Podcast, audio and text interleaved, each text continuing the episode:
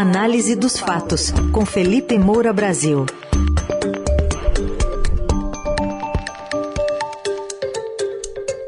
Hoje em destaque, uma decisão do ministro Edson Fachin do Supremo que suspendeu trechos dos decretos do presidente Bolsonaro que facilitavam o acesso às armas, mas vamos falar também de algumas manobras do candidato a vice de Bolsonaro a favor da, do armamentismo e ainda das preocupações do STF com lobos solitários no 7 de setembro.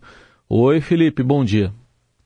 Salve, salve, Raizen, Carol, equipe da Eldorado FM, melhores ouvintes, sempre um prazer falar com vocês e terçou, não é isso? Que amanhã é feriado, apesar de toda essa confusão. É isso. Bom dia, Felipe. Começar falando, falando então sobre essa decisão do ministro Faquim, que aparentemente provocou aí fúria no Palácio do Planalto, porque ele é, sustenta haver um risco de violência política nas eleições deste ano, questiona se o uso indiscriminado de armas de fogo realmente aumenta a segurança, só que a, acabou tirando ali do, do ministro Cássio Nunes Marques uma decisão que estava com pedido de vista. Até que ponto ele pode também fazer isso e mandar para o plenário uma decisão? Pois é, Carol, é, há muitas brechas para confusão em todos esses trâmites institucionais no Brasil. E, lamentavelmente, chega um momento em que é, todo mundo vai é, interferindo nas decisões dos outros, buscando atalhos para aprovar as medidas que quer ou para vetar. E aí se tem esse tumulto que gera o discurso populista, que é aquela estratégia discursiva de você dividir a sociedade em dois campos antagônicos e mobilizar um campo contra o outro. A propaganda populista bolsonarista é toda feita assim, com essa dose de maniqueísmo do bem contra o mal, então eles defendem o armamento e qualquer restrição que é feita, mesmo que muito pontual, momentânea, é, circunstancial, é um sinal é, de que o comunismo está impedindo a população de ter a sua liberdade e você não consegue ter um debate racional é, sobre é, qual é o melhor compromisso em termos de política pública que pode existir para que as pessoas é, fiquem mais protegidas, garantam suas liberdades, é, sem que haja é, mortes é, por armas de fogo, é, ou havendo menos mortes por, de, por, armas de fogo. O debate que deveria estar sendo travado é esse. É, qual é a melhor medida, por quê, qual é a argumentação, quais são as consequências. Aí sempre tem um lado que ignora completamente as consequências. Você não pode ignorar que o crime organizado pode usar pessoas que têm é, o direito de comprar arma para é, levar essa arma comprada legalmente para o crime organizado. É, já há casos até de CAC, é claro que é, todo o respeito do mundo aqui, aqueles que têm essa licença, é, conheço vários, muita gente que não tem nada a ver com qualquer tipo de problema, que faz o uso correto para sua respectiva atividade nos termos da lei. Mas o jornalismo já está apontando aí que tem é, uma exceção ou outra é, que vende é, arma comprada legalmente, depois é, registra é, como se tivesse sido roubado, e aí vai e, e consegue outro. Então, é, é preciso ver quais são os mecanismos para minimizar esse tipo de efeito. Agora, é, o que, que acontece em termos de trâmites institucionais? O governo, por exemplo, numa manifestação enviada ao Supremo Tribunal Federal, no caso anterior de contestação é, dos itens desse decreto, é, argumentou que, ao sair vencedor das últimas eleições, Bolsonaro ganhou legitimidade popular para concretizar nos limites da lei promessas eleitorais. Aí eu já olho, evidentemente, é, para esse tipo de alegação é, com uma série de receios. Então, o Lula fala em regular a mídia, por exemplo. Então, se ele for eleito, ele vai ter legitimidade para regular a mídia por meio de decreto e ninguém vai poder questionar nada. Quer dizer, é, o que está sendo contestado, inclusive, por partidos que entraram agora é, com essa ação é, dentro da qual o Faquin é, é, respondeu, é que esse tipo de trâmite abala a separação dos poderes.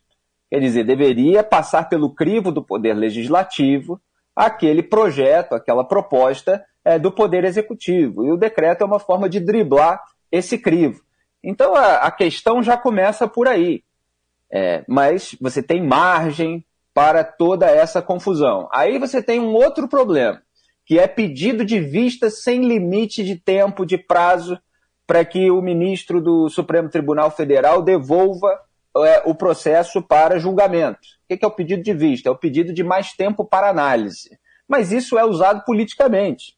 Então você tem ministro é, que é aliado ali é, daqueles que estão com um determinado projeto ou que é, são autores daquele projeto que está sendo contestado e ele pede vista para aquilo ficar é, sendo prolongado no tempo, porque não é o momento, etc. A gente viu isso acontecer em diversos casos, os quais já tratei aqui na coluna.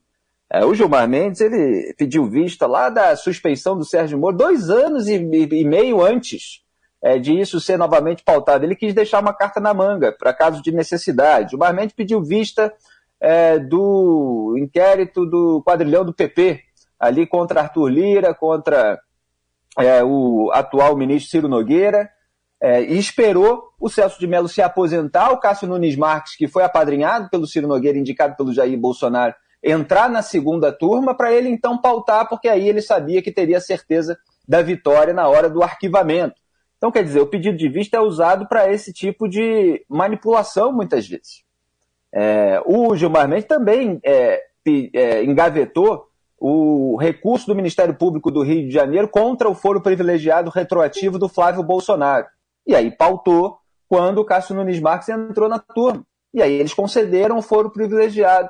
E Jair Bolsonaro posa aí diante do sistema, contra o Supremo Tribunal Federal. Está lá tomando cafezinho com o Gilmar, que ajudou a garantir a blindagem da família dele. Barrou a CPI da Lava Toga, que investigaria o Dias Toffoli, que estava paralisando investigações sobre Flávio Bolsonaro no Supremo Tribunal Federal.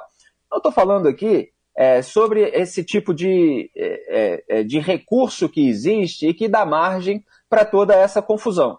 Aí o Luiz Edson Fachin é, alegou ali o perigo na demora, decidiu despachar monocraticamente dentro é, de uma nova contestação feita ali pelo PSB e pelo PT, e falou que o, a campanha eleitoral exaspera o risco é, de violência política. O risco de violência política torna de extrema e excepcional urgência a necessidade de se conceder o provimento cautelar. E aí falou que a Constituição condena a privatização dos meios de violência legítima, o dever de proteção à vida não se esgota apenas no controle interno exercido sobre os agentes do Estado. Quer dizer, restringiu ali é, o, o, o decreto pró-armamento é, do Jair Bolsonaro nesse período eleitoral. Também não quer dizer que isso vai ficar restrito para sempre. É bom deixar claro, porque assim, a exploração política desse tipo de decisão vai ser daquele nível rasteiro.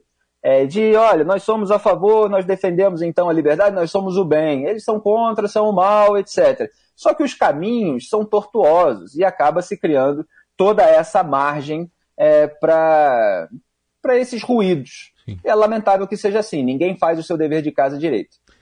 Bom, vamos continuar ainda falando de armas, mas agora numa outra frente, porque o Estadão está revelando hoje, numa reportagem da, do Vinícius Valfré e da Júlia Afonso, que o. Ô, Heisen, só deixar claro, perdão, que o pedido de vista foi é. feito pelo Cássio Nunes Marques. Ah, sim. É, é, no, no, na, na votação no plenário sobre essa questão dos decretos. E agora esse novo pedido é, resultou nessa decisão do Faquinho. O Cássio Nunes Marques foi o primeiro indicado pelo Sim. Jair Bolsonaro ao Supremo Tribunal Federal. Só bom deixar claro que ele estava pedindo vista é, num, num processo de interesse do governo. É. Vamos em frente. É isso aí. Lembrando que, como você disse, vista, o, o ministro fica lá o tempo que quiser com o processo. Bom, mas em cima. É, senta em cima.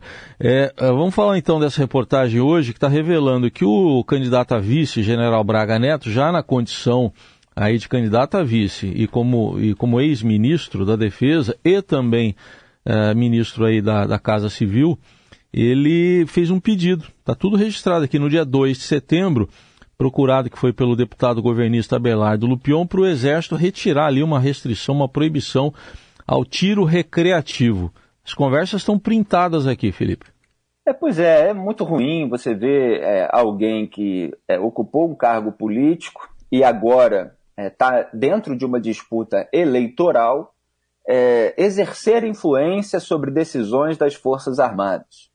É, é, essa suruba institucional em que vive o Brasil, desculpe o termo, mas não tem outra palavra.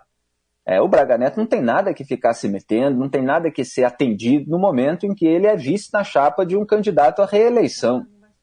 Agora, a decisão em si, é bom a gente distinguir, é, porque o Luiz Edson Fachin está ali, evidentemente preocupado, é, depois é, desse recente episódio de ataque a Cristina Kirchner, que acabou não resultando no tiro, porque a arma falhou naquele momento, é, na Argentina, você teve aqui no Brasil é, o assassinato de um é, por um fanático bolsonarista de um tesoureiro petista lá em Foz é, do Iguaçu. Então está preocupado com o, a própria retórica golpista.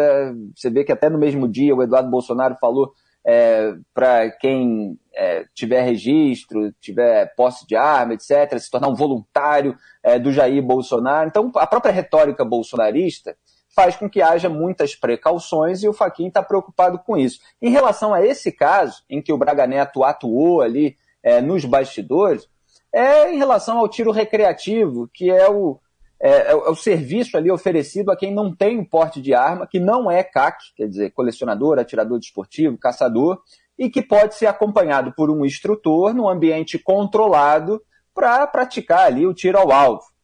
Quer dizer, não é nada assim, é, é, é grave. É, agora, o exército é que fiscaliza, é que responde por esses ambientes controlados, para ver se está tudo certo. Se o exército tomou a decisão é, para para que isso seja vetado, talvez o Exército esteja é, com dificuldade de fiscalizar todo esse serviço, etc. E aí o Braga Neto vai, interfere, e aí o Exército, não, ah, eu posso fazer isso e tal, volta atrás nessa decisão. Estou falando que o conteúdo é, não é algo muito grave se houver, evidentemente, a devida fiscalização por parte do Exército. Quer dizer, que as pessoas possam ali no ambiente controlado, com um instrutor, é, tudo devidamente documentado, registrado, em caso de mau uso, vai ser penalizado responsabilidade, é algo que já acontece há muito tempo, não só no Brasil, em diversos lugares do mundo. É, o que se prega é que a, a, o Exército exerça o seu papel. E aí você tem um caso de interferência política que, obviamente, não deveria existir. É isso. Então, Felipe Moura Brasil fazendo essa análise para a gente, é, colocando em contexto toda essa discussão envolvendo o STF, envolvendo armas, coisas que a gente ainda vai continuar falando com sequência amanhã, né? Com o 7 de setembro mesmo, com as Forças Armadas é. dando esse caráter mais é, oficial também para essa festa da independência do Brasil. É, boa parte da preocupação, só para concluir muito rapidamente, que existe em relação ao 7 de setembro e a toda a campanha eleitoral se deve a retórica bolsonarista, se deve aos ataques ao processo eleitoral, a essa beligerância contra os tribunais superiores. É, tudo isso faz haver um grande receio, haver medidas aí preventivas, e obviamente os bolsonaristas acabam explorando qualquer tipo de restrição é, para é, turbinar, é, inclusive, esse ódio político contra aqueles que não deixam fazer tudo o que eles querem. É preciso haver prevenção, só que tudo deveria ter sido feito através de caminhos mais é, republicanos. É, a, é, então, assim, falta muito dever de casa, falta é, é, esse, que esses ritos institucionais sejam devidamente regulamentados. Mas na hora que a gente prega esse tipo de debate, ninguém quer, porque cada um quer usar essas margens e essas brechas conforme a conveniência do momento. E lembrando, a coluna do Felipe Moura Brasil, análise dos fatos, daqui a pouco estará no site radioeldorado.com.br e também nas plataformas de áudio. Felipe, obrigado, boa terça. É, aliás, até o próprio Bolsonaro lá atrás ele foi contra uma decisão que restringia decisões monocráticas é, de ministro do Supremo e agora reclama de uma decisão monocrática. Um grande abraço Valeu. a todos, até amanhã.